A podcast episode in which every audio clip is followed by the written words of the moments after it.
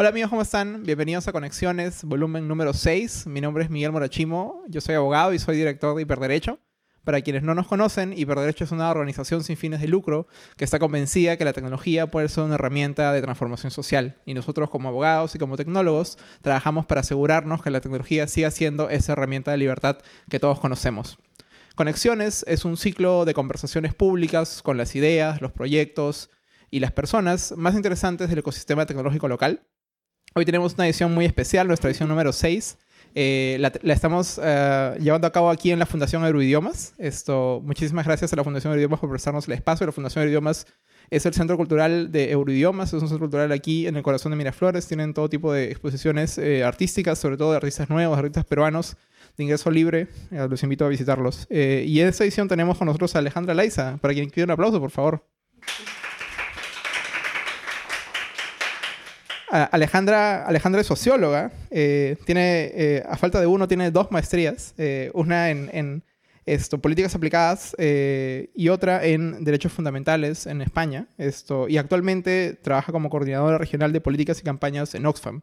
Y la excusa realmente para traerla acá es que es una de las personas que coordina la plataforma Actúa.p, que es uno de los ejercicios de activismo en línea más interesantes en nuestro país de los últimos años. Esto, ¿Qué tal Alejandro? ¿Cómo estás? Gracias por venir. Gracias Miguel por la invitación y, y de verdad muy emocionada por estar aquí y te confieso, como te decía al inicio, que me queda un poco grande porque, digamos, muy nata tecnológica no es que sea, soy más activista que tecnológica, así que a ver cómo, cómo vamos. Pero podrías decir que si eres una nata activista. Sí, ahí sí no me puedo negar. Bacán, vamos a hablar de eso entonces. Pero empezamos con la pregunta clásica de conexiones, que es, eh, ¿te acuerdas cómo fue la primera vez que te conectaste a Internet? ¿Que usaste Internet? A ver, no sé si la primera vez que me conecté a internet, así cuando sonaba así la conexión y te le robabas la... línea a, tu, a tus padres, porque cuando llegó el internet a mi casa seguramente ya todo el mundo tenía.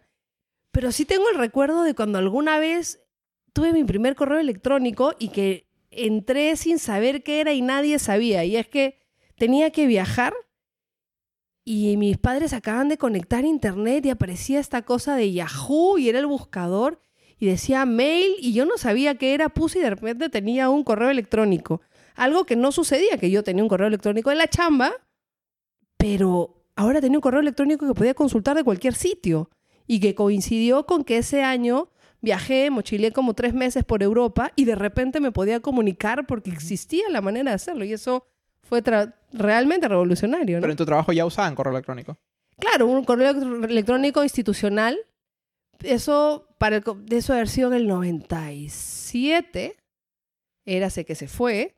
Y yo diría que debo haberme conectado a internet en un intento de entender de qué fuera gorreando, porque en mi casa seguro que no había en el 94. ¿No? Claro. Tardíamente. ¿no? pero temprano para realmente para los estándares peruanos, ¿no? De todas maneras. Esto, y en esa época nunca imaginaste que la internet podría terminar siendo un espacio de trabajo para ti también, ¿no? O sea, un espacio a través del cual se difunde tu trabajo, con el respecto al cual piensas y estrategizas eh, las cosas que haces. O sea, básicamente era un espacio para alojar las comunicaciones personales y para desconectarla de lo territorial. Y lo que terminó pasando, y me acuerdo alguna de las, alguna de la, chamba que hicimos, un trabajo en la universidad, era comenzar a investigar en internet y de repente acceder a una biblioteca que la biblioteca de la católica no tenía como contenido. Y era, hicimos una primera investigación sobre cómo eh, los zapatistas en México estaban usando lo digital para hacer revolución y comunicarse. Entonces, a mí me pareció fantástico cómo la internet estaba creando esa cuarta dimensión de lo público y en donde se alojaban actores progresistas y que hablaban de cosas distintas que en otros lados no se hablaban. Eso me llama la atención de ti, que, me da la impresión de que tú siempre has tenido esta conciencia cívica temprana, digamos, de, la cosa que se te ponía enfrente, siempre tratabas de como analizarla desde el punto de vista de lo público, de lo social. Y eh, es cierto o no que tú eh, no solamente eres dirigente estudiantil en la universidad, sino también en el colegio. Sí. No es muy común en Perú que hayan dirigencias estudiantiles a nivel escolar que tengan una, vocación. Bueno, ahora hay una cosa bastante formal que son los municipios escolares. Pero eso, ¿tú dirías que eso es dirigencia No, una cosa es el brigadier de la clase que siempre ha existido, el que pone orden y hace que la gente haga fila. Yo tuve la suerte de estar en un colegio, el Colegio Recoleta, en donde había una apuesta y tuve profesores fantásticos como Hubert Lancier, Jorge Morales, educadores que venían del movimiento de derechos humanos y mi propia madre había estado en el movimiento de derechos humanos, que eran activistas. Entonces, en el espacio de la escuela, el, educar al, educarnos en el compromiso nacional, en la ciudadanía, era fundamental. Entonces, la experiencia de los consejos estudiantiles en en el colegio era, una, era, era, era parte de la dinámica política que era distinta pues al presidente de la promoción que organizaba la fiesta, ¿no? El viaje, ¿no? Pero era una cosa como muy política y a nosotros nos tocó, como soy viejita, un año muy peculiar, era el 92. Era una época políticamente Muy dura, era, era el momento del autogolpe, entonces la reflexión de lo que estaba, y estábamos con Sendero encima, las bombas, Lima, y entonces había que hablar, estábamos peleando la guerra y también comenzamos a pelear la democracia, ¿no? Entonces eso, eso nos marcó mucho. Y desde el colegio, eh, en mi caso y junto con otros compas de otros colegios, que trabajábamos juntos en lo que se llaman los consejos estudiantiles amigos, este, comenzamos a hacer espacios de reflexión muy política, muy precoz, ¿no? O sea, ser peruano, compromiso, estas cosas así más de... Y bueno, y ahí nos fregamos, pues aquí terminamos. claro, y para ti entonces fue natural elegir estudiar sociología desde, este, desde estas preocupaciones. La verdad es que nunca, o sea, mis rutas dudaron entre... No, no fue natural, yo estaba, mi, mi padre es pintor, mi madre historiadora de arte, o sea, yo hasta cuarto de media quería ser escultora y había hecho escultura, teatro, o sea, mi mundo de las artes, y eso me, aproxima a lo estético, que es tan importante hoy en el mundo del Internet y en el mundo de la comunicación, era como muy fuerte hasta que literalmente un día dije, y fue una cosa, pongo meter el consejo estudiantil, fue de pura picona. Caracho, va a volver a ser la misma que es la hija de la, la madre presidenta de la PAFA. No, ya no, pues yo por picona me metí, literalmente. Entonces me metí en una cuestión que me daba unas oportunidades y me permitió problematizar y bueno, al final ya en quinto de media hacíamos cosas muy bacanes y nos quedamos conectados, chicos de diferentes colegios. Y sin querer queriendo, esa fue una estructura muy, muy importante de politización, no partidaria y no necesariamente vinculada a organizaciones, para varios de nosotros que cuando estuvimos en la universidad, que habíamos empezado a hablar de democracia en el 92, nos articulamos y organizamos una parte de lo que fue el movimiento contra el Fujimorismo en la defensa de la democracia, ¿no? Y pero había, eran redes escolares, que es lo más chistoso. Entonces esas redes escolares eh, ahora en la universidad eh, son las que forman eh, estos movimientos. cuéntame un poco más de, de, cómo se articulaban esas redes en la época universitaria tuya. O sea, porque hoy en día yo me imagino que, los, movimientos modernos se articulan a través de internet, se articulan a través ah, de correos. ¿Cómo era? Y por eso el tema de la tecnología terminó siendo tan importante, porque uno llegaba por puro recurso. O sea, alucina pensar una marcha en la cual no tiene celular. claro, ¿cómo la convocas siquiera? ¿Cómo convocas? Entonces, la cantidad de papeles, papelógrafos, periódicos, murales, bajadas que hemos hecho o sea, ahí pues es que se agarra el micrófono, digamos, como me preguntaban al inicio, ¿no? Entonces... ¿Puedes contarnos qué es una bajada? De repente hay quien no lo sabe. Una bajada, se decía en mi universidad por lo menos, o en general en las universidades, es que cuando los mayores en la universidad iban a, los, salones de los cachimbos, de los nuevos, a hablar de cosas más de política, a convocar, a movilizar, ¿no es cierto? Entonces una bajada era un espacio de divulgación, de popularización, pero que se hacía tocando la puerta, pidiendo cinco minutos al profesor para ir a hablar. Y eso ya no nadie lo hace. O sea, yo eso me tocó hacerlo en el colegio, estando en quinto de media, yendo a hablarle a los chicos de otros salones, pero ahora tú haces un grupo de Facebook y la gente pone like y nadie se mira la cara y nadie pierde roche. Y tú sabes qué, eso es anécdota puro. Yo me moría de roche de hablar en público, me ponía roja y me fregaban el colegio horrible. Me lo cuentas si no te creo. Para que vean. y las bajadas me quitaron el pánico. Y mira cómo quedé. Has quedado del otro lado. Esto, pero entonces me, da curiosidad preguntarte, saltando al futuro, ¿cómo te has sentido tú que estuviste vinculada en los 90 a la oposición contra el régimen eh, de Fujimori? ¿Cómo te has sentido viendo las noticias de los últimos meses? ¿Has sentido una suerte de déjà? ¿Has sentido frustración?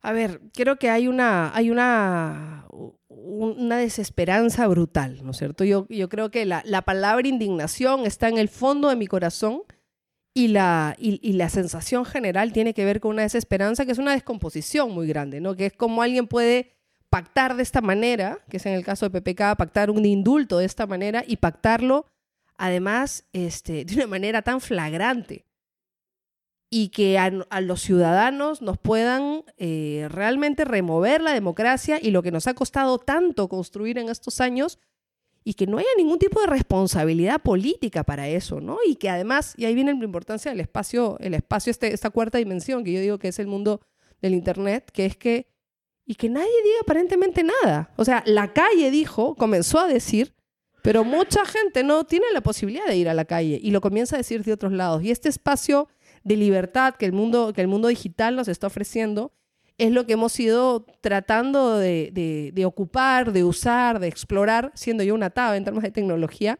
pero muy tempranamente. Cada vez que en nuestro país hemos querido decir cosas diferentes, con un espacio mediático tan cerrado, tan cooptado, con, tan subordinado a intereses económicos, el espacio digital ha permitido no solamente decir, sino articular y sustituir también algo que hay que poner sobre la mesa, que es una tremenda debilidad y tremenda fractura en la representación y en las organizaciones políticas, que no solamente es la crisis de los partidos, sino tiene que ver con las propias organizaciones sociales. ¿Quién nos convoca? ¿Cuán parte nos sentimos de eso? Entonces la reflexión que hemos hecho, eh, digamos, y ha sido como los intentos exploratorios desde hace muchos años, es cómo construyes identidades que nos permitan amalgamar y donde nos sentamos libres, respetados, identificados para actuar, movilizar, denunciar y transformar, ¿no? ¿Y, todavía estás en contacto con tus compañeros de dirigentes estudiantiles universitarios? Por supuesto, digamos, somos... ¿Y todos han seguido carreras así públicas o no necesariamente? Bueno, algunos están en el Congreso. este, lo, lo que es muy interesante es que, y te ha pasado a ti, cuando uno ya pasa la barrera, ya no regresas. Lo haces de otra manera. Digamos, yo ahora tengo una hija, tengo otras obligaciones, no puedo ser un activista hasta las 3 de la mañana como lo he sido, digamos, casi 40 años de mi vida pero la gente sigue haciendo cosas, ¿no? Algunos son funcionarios públicos, otros son investigadores, pero y, es inevitable seguir conspirando regularmente, ¿no? Pero es que, claro, yo, tengo esta impresión de que cuando uno, como ustedes, tuvieron, digamos, la condición de crecer en una época y de convertirse en ciudadanos en una época políticamente tan cargada, necesariamente los obligó a, a dejar la apatía, ¿no? Pero ahí hay una cosa que hay que corregir en términos de lo cargado, ¿no? Cuando nosotros, cuando yo recién entré a la universidad, el 93, tenías la constituyente, la, la, discusión de la pena de muerte, o sea, el Fujimorismo en mayoría, un sistema de partidos que no pasaba nada y las organizaciones estudiantiles, la representación estudiantil muerta. Es decir, la participación no era un default. Y de hecho, yo terminé siendo presidenta de la Federación de Estudiantes en la Católica al final de mi carrera y todo el trabajo de movilización social y política que hicimos lo hicimos en paralelo a las estructuras de representación más convencional que tenía la universidad, porque estaba dedicado a la cancha de fulbito, a las cosas como a la vida orgánica, ¿no? Pero no a la vida política estudiantil.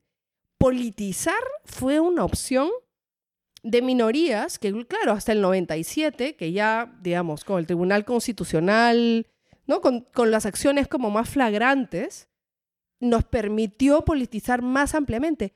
Pero no era una mayoría la que se movilizaba. Y eso hay que reconocerlo. Y de nuevo, por eso es tan interesante el espacio digital. Quien está dispuesto a perder el tiempo en las asambleas hasta las 3 de la mañana, hacer los papelógrafos, pintarlos, irse a las universidades, o sea, yo era una pituca de la católica que llegaba a San Marcos y me miraban con cara de esta, de todas maneras es de derecha. ¿No es cierto? Y no es que yo sea pituca, pero es, ese es nuestro país. Entonces, ese trabajo de construcción de confianzas lo hicimos todos y yo hice mi parte y otros hicieron muchas cosas a pulso. Entonces, cuando uno mira hacia adelante es que eh, a mí me da mucha curiosidad siempre cuando me encuentro con compas de la, de la universidad hoy que dicen, bueno, es que en la época que se luchaba contra el Fujimorismo, la universidad estaba súper politizada. Pucha, si que es la, impresión que yo tenía también. No. Te digo, nosotros... Era, se vivía como, se disfrutaba el status quo, entonces. Como sucede siempre, en el cambio, las vanguardias son muy importantes.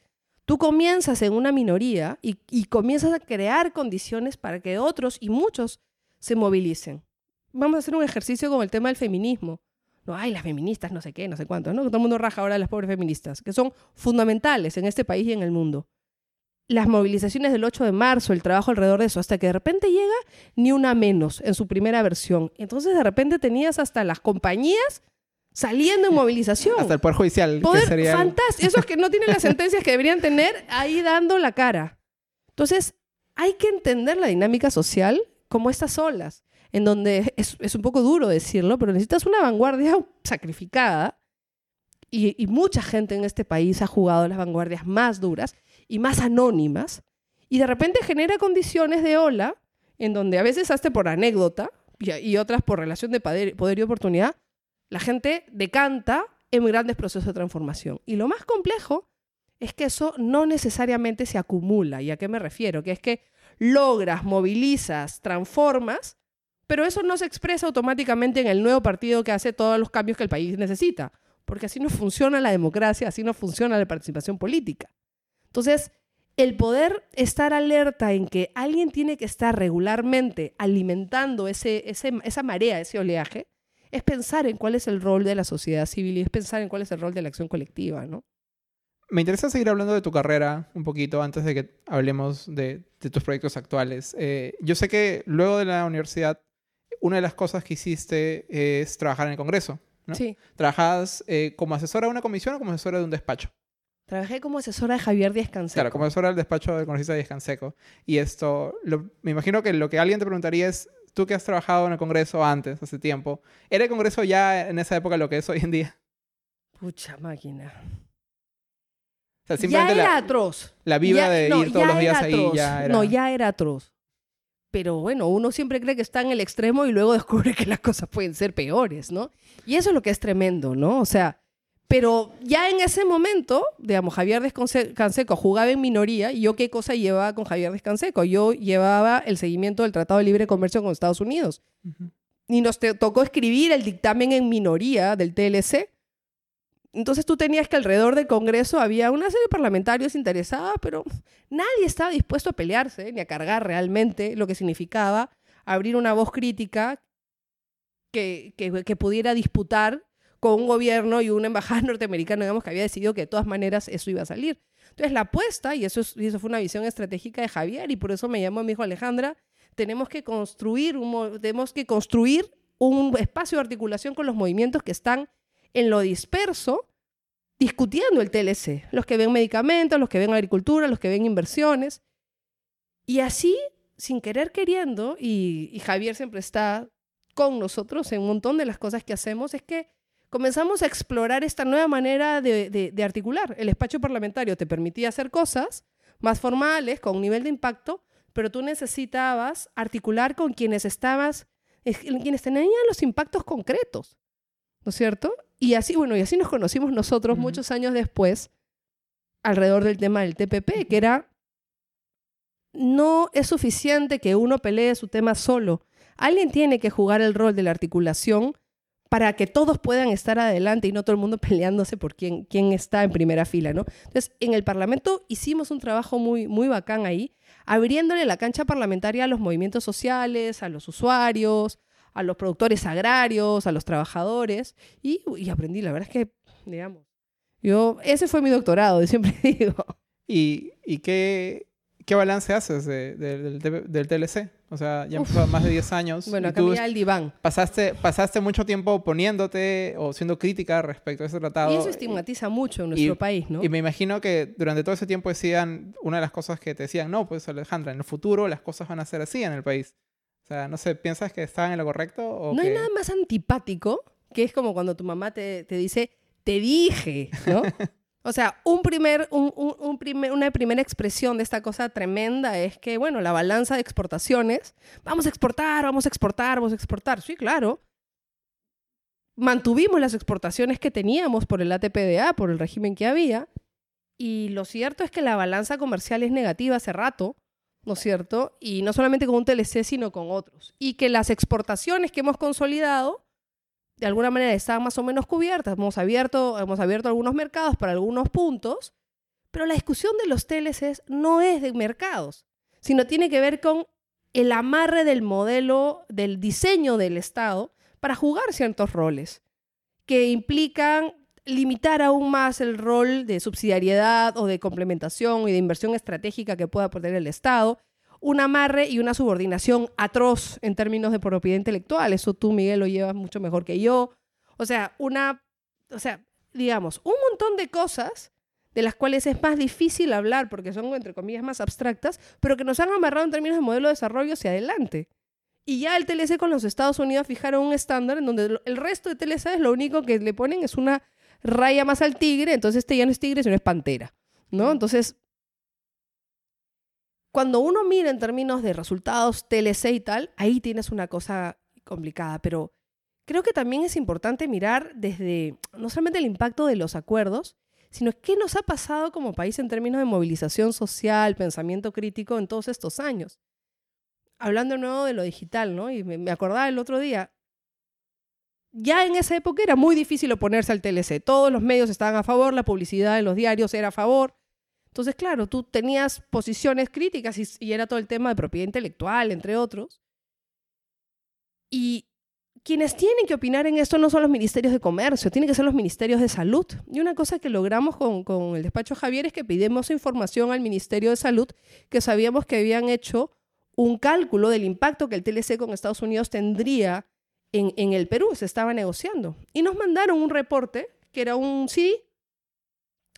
Y en este esfuerzo de crear comunicación alternativa y espacios, y yo que soy una bestia en internet, en, cosas de tecnología, y, acá mis compas lo saben, había creado un blog que se llamaba Peruanos frente al TLC, que lo que buscaba era articular a los diferentes temas, los diferentes contenidos y poner evidencia y que me permitiera compartir con otros, así como esta cosa extraterrena de cuando por fin tuve un mail y le escribí desde Alemania a mi familia, y poder compartir información que otros no alcanzarían. Entonces, tenía este disco, era una información pública, pero que no le habían dado a nadie, teníamos este blog, entonces colgamos el reporte al Ministerio de Salud en el blog, hicimos una nota de prensa y al día siguiente tenías a todos los medios hablando de los riesgos de salud. Entonces, pudimos, de nuevo, no, no era porque yo fuera una nativa ni digital ni de, la tecnología, sino en la búsqueda de espacios de influencia comenzamos a encontrar estos espacios. Entonces, este blog de Peruano frente a TLC y otros son como antecedentes exploratorios de cómo, de cómo abrir un espacio para disputar en temas en los que uno tiende a estar en mayoría no por respaldo, no por impacto, sino por relación de poder. No sé si me explico. Es decir, pueden ser temas que la mayoría de la información no solamente no conoce o que haya mucha gente que esté en contra, pero como tú te estás, estás negociando con gente que está en otra relación de, de poder, de influencia, de decisión económica, estás en minoría. Entonces, lo único que puedes hacer es tratar de llamar la atención a, audiencias más amplias para estas transformaciones. ¿no? Una de las cosas que más me, gustaba de ese trabajo, que luego continuaste en, en, Red G con el TPP, era todo el activismo en torno al acceso a medicamentos. Eh, que es algo que, mira, yo que estudié Derecho en la Católica, nadie nunca nos habló de cómo propiedad intelectual podía tener que ver con eh, una política pública de salud. Y, eh, y, esto, no sé si nos puedes comentar un poco de qué trataba, cuál era la causa, cuál era la lucha ahí, y esto, y, y en qué estado quedó, ¿no? ¿Y cómo va a seguir? ¿Y cómo va a seguir? a ver, eh, fue una de las cosas que yo también descubrí en el seguimiento del TLC con Estados Unidos, ¿no? Y era, además porque, pucha, tú que has estudiado Derecho y Propiedad Intelectual, son unos planetas complicadísimos. Y es que lo que sucede es que el, el régimen de propiedad intelectual, digamos, la protección de la creación, lo que termina haciendo es generando monopolios, ¿no? Por la protección del creador. Y las reglas para proteger han tendido a poner por delante la creación y a sobreinterpretar la novedad de la creación para protegerla, y eso sacrifica la competencia de precios y por lo tanto, en el caso de los medicamentos, hace una cosa que es muy grave, que es los hace inaccesibles. Es una complicación, una discusión muy compleja de marcas genéricos que no vale la pena. Entonces, lo que para nosotros fue clave es que entendimos y entendimos que el TLC, que nadie lo entendía, se podía expresar en una figura tan compleja como esta, que era más reglas de propiedad intelectual que generaran más monopolios, iban a dificultar el acceso a medicamentos a la población, y ahorita saldría el ex ministro Eduardo Ferrer diciendo, no, Alejandra, pero eso no se cumplió y no sé qué, que es que los impactos no son de corto plazo, son de mediano y largo plazo y larguísimo plazo, porque lo que haces es crear una normatividad que asfixia la competencia, y cuando tú asfixias la competencia, asfixias la bajada de precios. Entonces, lo que fue muy bacán es que esta discusión, que hasta cuando yo la vuelvo a decir, que hace tiempo no la comentaba, es como chino básico, nadie entiende nada, es como, ay, qué duro lo que está diciendo. Lo puedes conectar y lo puedes expresar muy sencillamente en lo que a la gente le está pasando. Y cuando nos, y eso ya lo hicimos en la siguiente fase, en la, alrededor de, en, la red, en la red peruana, una globalización con equidad, cuando comenzamos a conectarnos con usuarios, con la la red peruana de pacientes, gente viviendo con VIH, mujeres viviendo con VIH, tú veías en concreto cómo el Estado no tenía plata suficiente para hacer, para cubrir el tratamiento de gente que se estaba muriendo, porque los medicamentos eran muy caros. Entonces, eh, no es solamente un problema de propiedad intelectual, sino termina siendo un problema de justicia fiscal. Porque si el Estado no tiene el presupuesto suficiente para invertir en más medicamentos para más gente, pues mm, son más muertos, pues perdón la crudeza. Pero entonces ahí venía un poco la reflexión de qué está pasando con estos problemas de, acceso y de cobertura. ¿Es solamente un tema de propiedad intelectual o también es que hay detrás los lobbies, los laboratorios farmacéuticos? Y a mí me tocó, porque yo he acompañado las negociaciones del TLC con la Unión Europea, principalmente a todas las rondas de negociación. Íbamos a lo que se llamaba la sala adjunta, donde los negociadores informaban y nos sentábamos en la sociedad civil, que queríamos enterarnos de qué estaba pasando, y entonces era yo de sociedad civil desde Redge, ¿no? Y al lado teníamos a los representantes de los laboratorios farmacéuticos, que son laboratorios de hecho internacionales, ni siquiera eran peruanos, escuchando los detalles y los secretos de la negociación.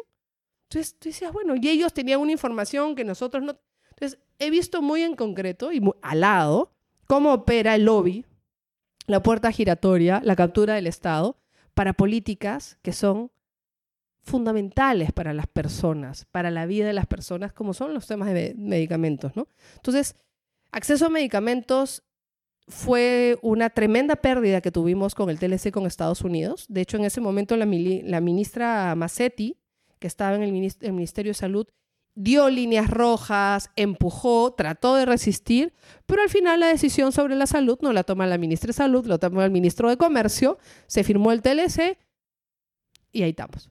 ¿No?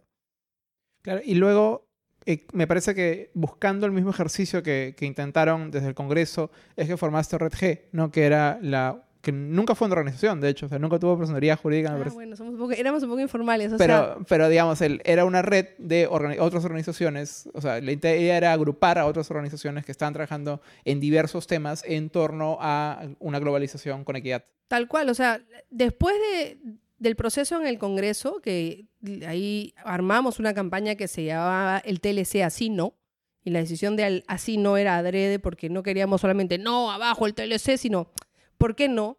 ¿Cómo sí debemos hacer comercio? Una, una, aproximación más, más propositiva.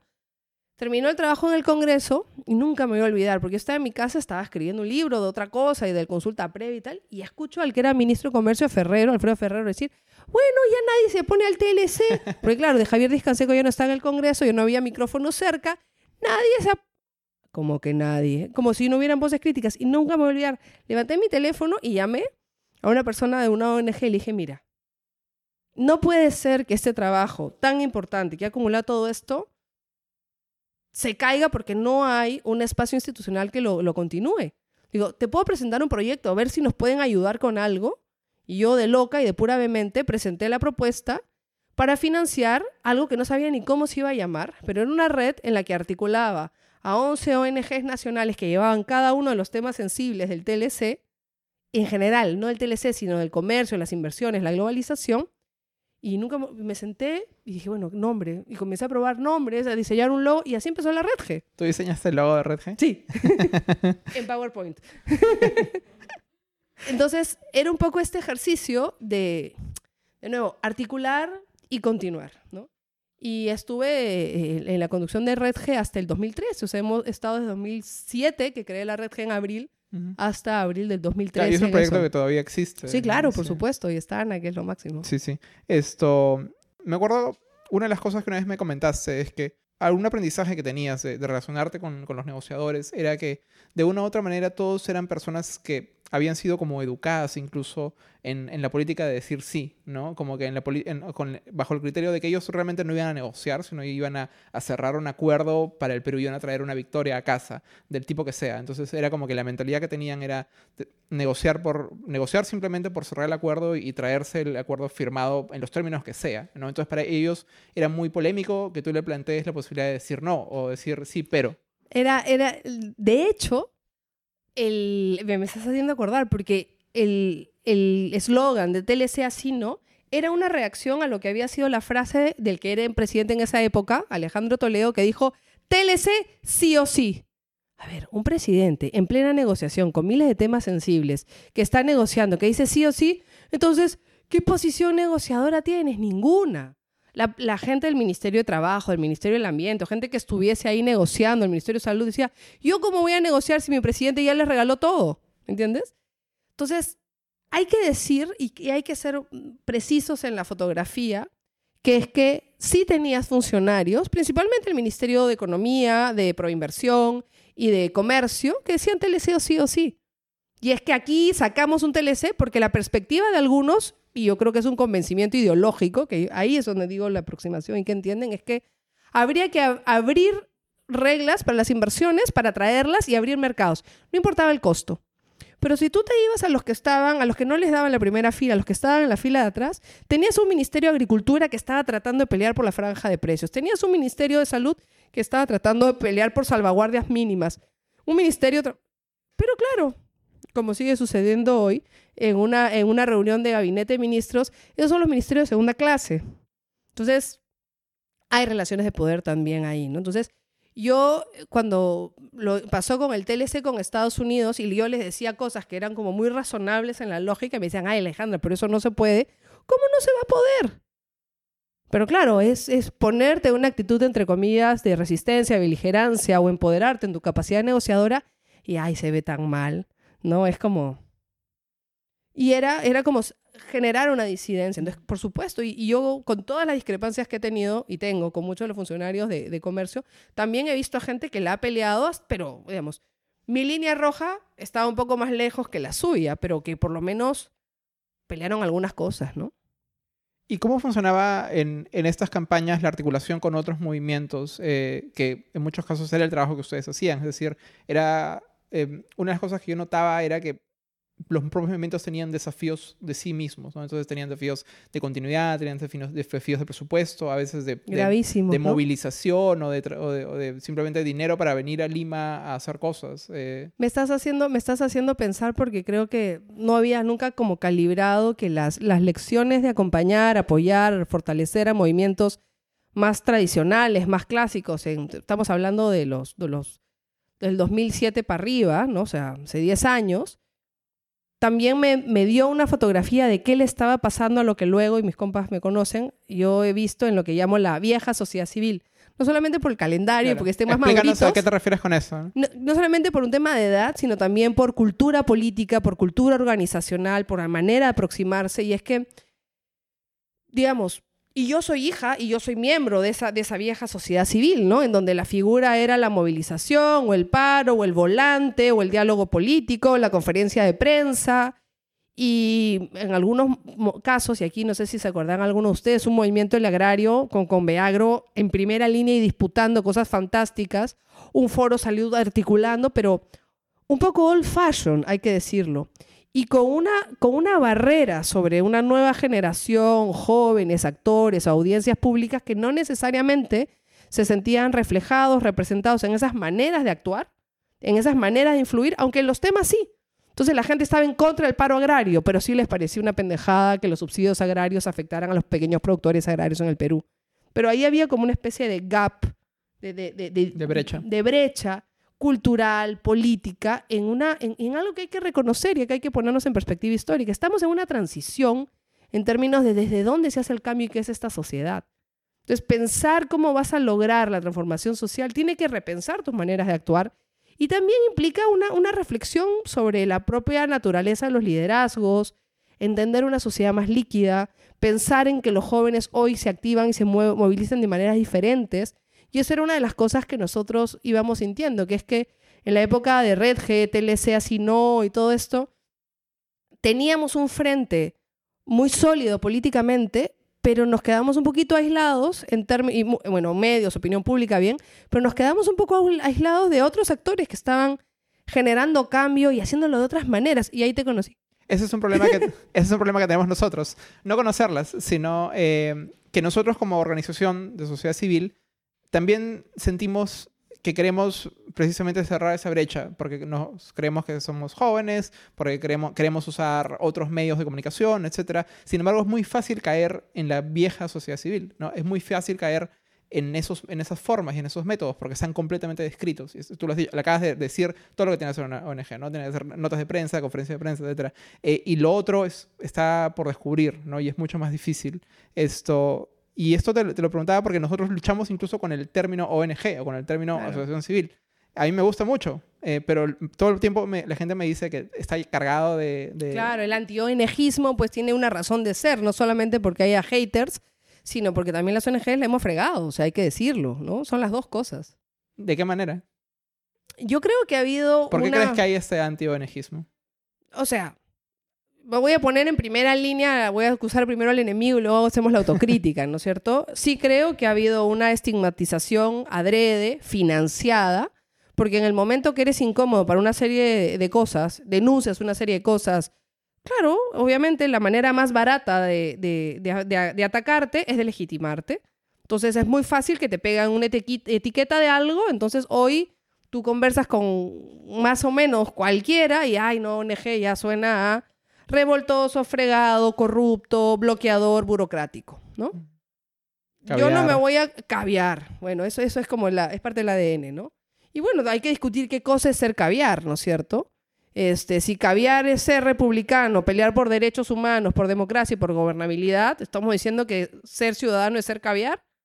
No debería, ¿no? Si la discusión de caviar es que la gente vive a costa de los pobres, ah, bueno, habrá que investigar quiénes en las ONGs lo hacen, porque algunas las harán seguramente y, no viene de la nada la denuncia. Y caramba, hay que aceptar también la crítica y hacer una revisión interna. Pero por el otro lado también viene un poco el lado desde las ONGs y es que ha habido una sustitución del movimiento social, que era voluntario, popular, de activismo, de primera línea, más vinculado a los partidos políticos, digamos, de, participación social y ciudadana en una tendencia a la burocratización y sustituyó el activismo por un mercado de trabajo, y ese es el de las ONGs también. Entonces, algo que también es razonable, porque uno no vive del aire y todos tenemos que trabajar, comenzó a competir en, términos de figuración, roles de transformación. Entonces, si el movimiento de mujeres terminaba siendo eh, oculto, subordinado por una ONG de mujeres, claramente con legitimidad había gente que decía, bueno, no, no, no corresponde, no, no es lo correcto. Si cuando... Entonces, hay una reflexión más compleja detrás de qué significa representar a la sociedad civil y organizar a la sociedad civil. Las ONGs han, jugado un rol, pero las ONGs son, son un negocio también, no porque es un negocio rentable, sino necesitan financiamiento para inversión y algunos dicen pues que no, no han querido efectivamente hacer las teorías de cambio y las intervenciones para resolver los problemas porque viven de los problemas. Eso es lo que mm, yo diría que eso es relativo, siempre se pueden hacer las cosas mejor, pero también es verdad que las, el tipo de agendas que nos planteamos en la defensa en la defensa de los derechos humanos, en la redistribución de la riqueza, en la justicia, en la lucha contra la desigualdad, implica en el fondo también ir muy a contracorriente en un contexto en donde mercados, inversión, grupos económicos, o sea, la llevan. Entonces, a ver, es ahí una, un punto no complicado, digamos, ¿no? Y, ahora trabajas en Oxfam y una de tus labores es precisamente esa, ¿no? Pensar en cómo estructurar campañas y cómo entregar mensajes de, del activismo que ustedes hacen, las investigaciones que ustedes hacen. ¿Nos puedes comentar un poco más de eso? ¿Qué has aprendido en ese tiempo eh, de, trabajando en esto? Es, es interesante porque digamos, nuestra aproximación a campañas no es campaña en términos de divulgar un contenido, esto, sino es pensar en influencia. O sea, Oxfam apuesta, y de hecho cuando a mí me, me, me, me, convocaron para la plaza, que finalmente gané y aquí estoy, me pareció justamente lo interesante porque Oxfam tiene una apuesta por ser una, una organización a nivel global que escala en influencia. Y yo había experimentado desde Sociedad Civil Nacional el cómo me resultó recontra interesante y efectivamente nos permitió apalancar procesos de cambio nacional el que en alianza con actores internacionales en el Parlamento Europeo, en el Parlamento Norteamericano, lográramos contar historias y problemas que teníamos los peruanos en audiencias internacionales que estaban de acuerdo con nuestras denuncias, digamos, y que tenían una capacidad de influencia en el diálogo político con el gobierno peruano, y nosotros nadie nos hablaba. Y un caso clarísimo es el caso de Doerran, ¿no es cierto? En donde las denuncias por los niveles de contaminación, por el caso de Doerran y las preocupaciones por el tema de, bueno, ya, el capítulo de inversiones, entramos en nuevo TPP, digamos, aquí tú tenías a los compas y venía doña Rosa Amaro, viejita caminando, que la terminaban apedreando en, en, la Oroya, venía a Lima y nadie le daba bola, pero tú llevabas a Rosa Amaro al Parlamento norteamericano y la cosa asquerosa a la que los peruanos nos hemos acostumbrado, que es vivir en estas condiciones en otros, en otros lados, genera indignación y genera opinión política y presión política. Y no para poner en duda nuestra autonomía ni nuestra, nuestra soberanía como país, pero para eso el Perú es parte de organismos internacionales como Naciones Unidas, en donde la fiscalización de los cumplimientos es internacional. Entonces, más que hacer campañas estrictamente, pensar en mejores mecanismos de influencia en donde lo internacional juega un rol clave fue la razón para mí de hacer algo que me costó mucho, que fue dejar la Red G, que era mi hijita, y que hacemos cosas muy chéveres para apostar por esta nueva etapa en, en Oxfam. Y Oxfam además me permitió madurar algo que era una idea en borrador y que ahora es hija de varios de los que están acá, que es actúa.p. es hija de la acción colectiva. Cuéntanos eso. Y, podría ser o no también un ejercicio tuyo de tratar de cerrar esa brecha de la que hablábamos, ¿no? De cómo llevas el viejo activismo a... Es que es exactamente eso. y, o sea, ahora que me preguntabas de los viejos actores y los nuevos actores, Mientras que antes en la red, que mis socios y mis aliados de primera línea eran ONGs, varias de ellas con las que sigo trabajando y movimientos, varios de ellos con los que seguimos trabajando, lo que hemos agregado a la mesa, que es cada vez más grande y cada vez más rica, aunque comamos no tanto, son organizaciones de activismo juvenil muy potentes y movimientos vivos, no necesariamente no burocratizados, sino ONGs. Lo que es un reto en términos de la, del espíritu de ONG, en términos de gestión, pero ha sido tratar de conectar brechas y, gracias a varios de los compas con los que están, que están aquí, como Od y otros, la aproximación al movimiento juvenil ha implicado dos años de trabajo de co-construcción, escuchando sus necesidades y desde una aproximación sincera, desde nuestras propias historias de haber sido activistas y ya no juveniles, pero que nos creamos, pero es decir, no quiero hablar de jóvenes haciendo política, quiero hablar de activistas más allá de la generación, o sea, ciudadanos haciendo ciudadanía activa. Y comenzamos a descubrir que los viejos, la vieja sociedad civil siempre decía, ¿dónde están los jóvenes? ¿no? Y no porque les hagan la vanguardia en las marchas, sino efectivamente es como sentías que estabas perdiendo la, la conexión generacional en la movilización. Y los jóvenes que estaban en la primera fila de las resistencias, la ley Pulpín y otras, daban una, lucha importantísima, pero de repente se caían en vacío porque no tenían la experiencia, no tenían el conocimiento, no tenían las evidencias que los otros tenían. Y dijimos, ajá, acá hay algo, hay un match natural y alguien tiene que jugar ese rol. Así como en su momento lo del TLC así, ¿no? Esa conexión entre viejos y nuevos tiene que construir un puente y como usamos siempre el término, una articulación virtuosa para una, un interaprendizaje. Y ha sido una experiencia súper bonita la de Actúa, que eso es lo que la gente no conoce necesariamente, mayoritariamente de Actúa, que es que Actúa es una plataforma de comunicación e influencia, para ampliar la influencia de los actores frente a las desigualdades. Y tenemos una estrategia offline súper fuerte que implica fortalecimiento de capacidades, articulaciones y alianzas, tácticas de movilización para activistas activistas vivos conectándose con gente como tú, que vas a estar en los próximos labs, ¿no es cierto? Que sabe lo suyo y que hace que otra gente que está haciendo cosas aprenda de ti y que lo suyo sea mejor y que lo tuyo sea mejor. Ese es el rol de Actúa.p. Y Actúa.p en lo, en lo digital se dirige a esta transformación de, de sociedades y de audiencia. Y es que ya no puedes hacer cambio social haciendo bajadas digamos, el face to face tienes que mantenerlo, pero se ha transformado el mundo de, la opinión pública y se ha transformado en la manera de acceder a la información. Todos competimos por información. Entonces, actúa en lo digital, lo que busca es llevar a estos actores tradicionales de alguna manera, estos activistas o sociedad civil vieja que está organizada y tal, pero que no tiene la capacidad de llegar a, a esa chica que está en ese salón aquí en Euridiomas estudiando inglés y que no tiene idea que estamos acá necesariamente, pero que tiene una opinión fuerte o que puede tener una opinión que podría derivar en una acción en relación a algún tema para enfrentar la desigualdad. Entonces, los memes de Actúa P, y lo comentábamos más temprano, es, a ver, ¿quién hace memes en el Perú? ¿Alguien que tiene mucho tiempo o la publicidad de gente que paga para promover ideas.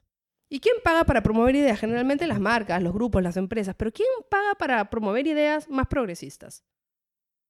¿Quién le ofrece a la audiencia que está peleando por cambios ideas, síntesis, gráficas bonitas? Ahora todo este tema de justicia fiscal y las devoluciones de SUNAT. Hoy día actúa sacado, y por ahí está la Sofi, un pulpo muy bacán.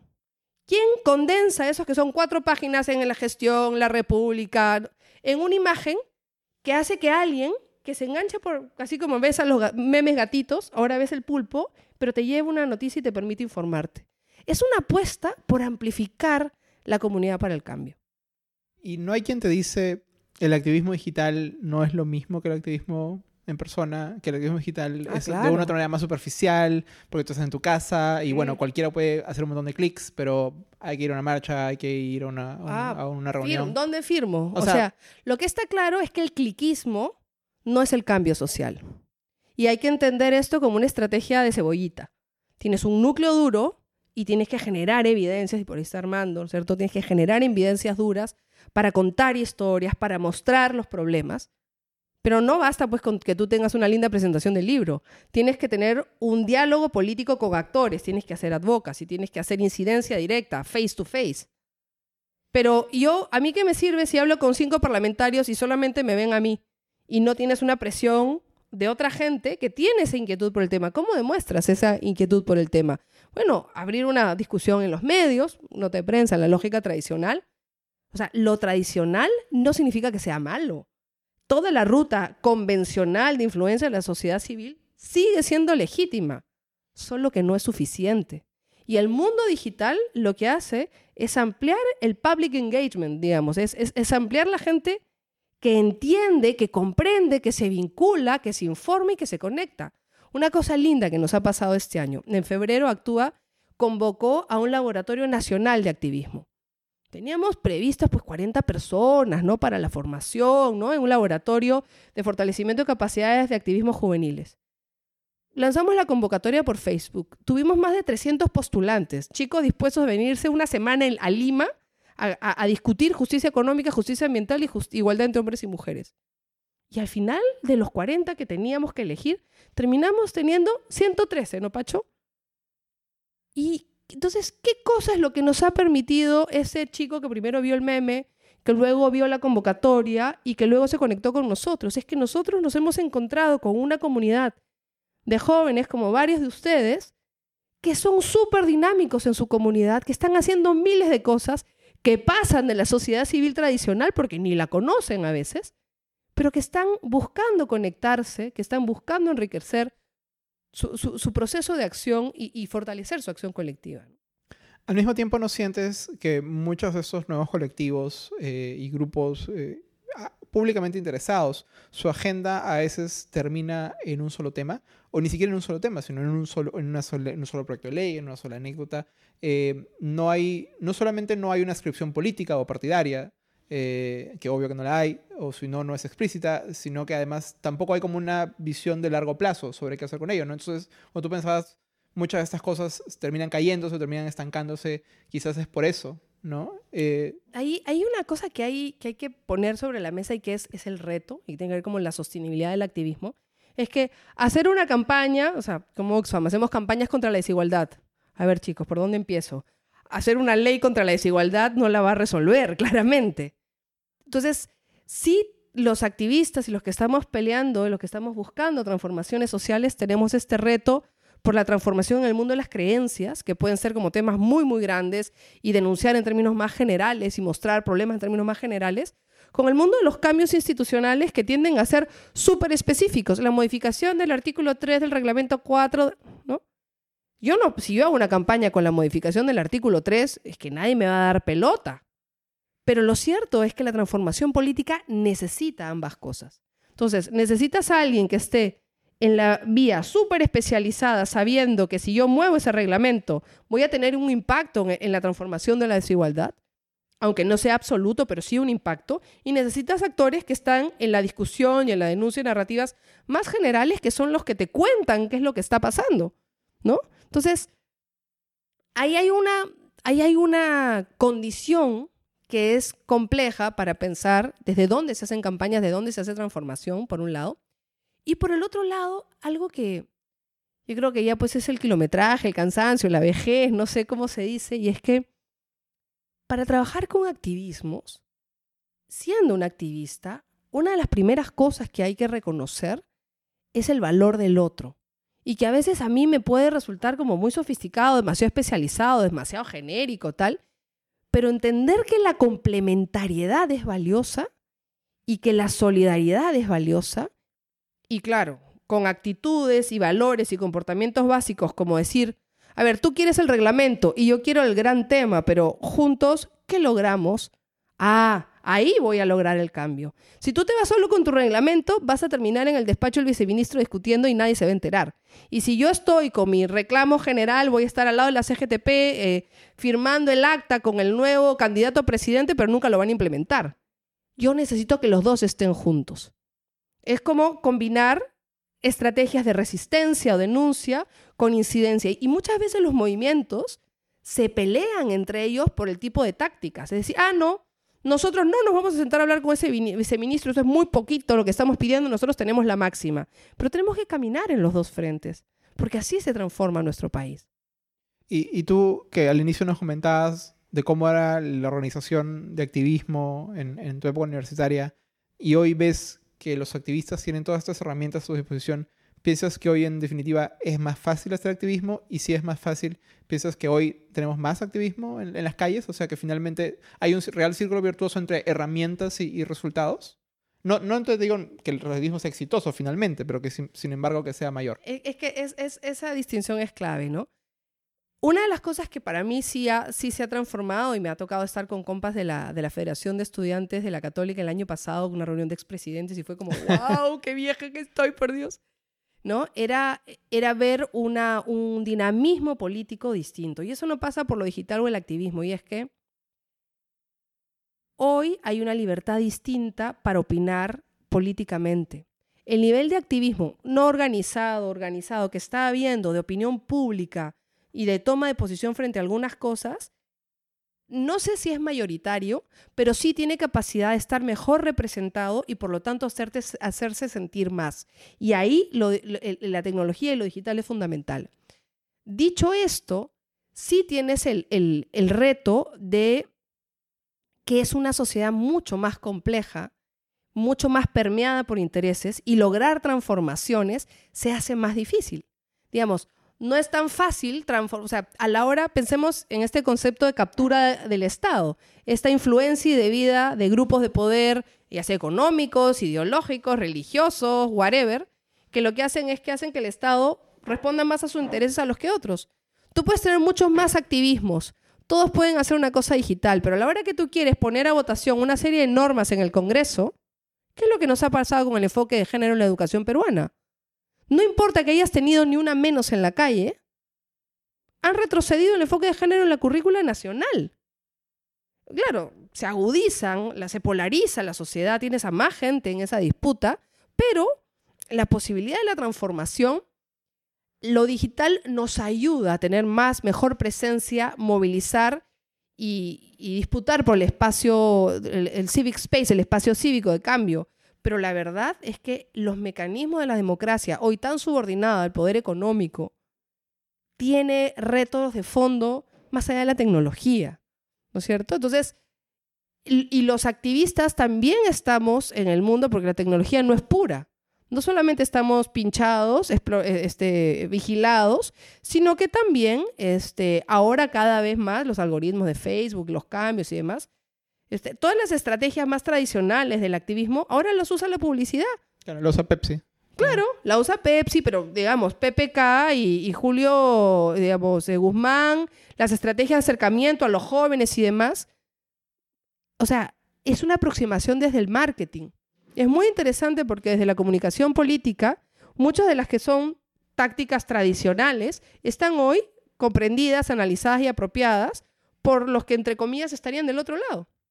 Entonces, es un contexto en el cual hay que innovar para influir.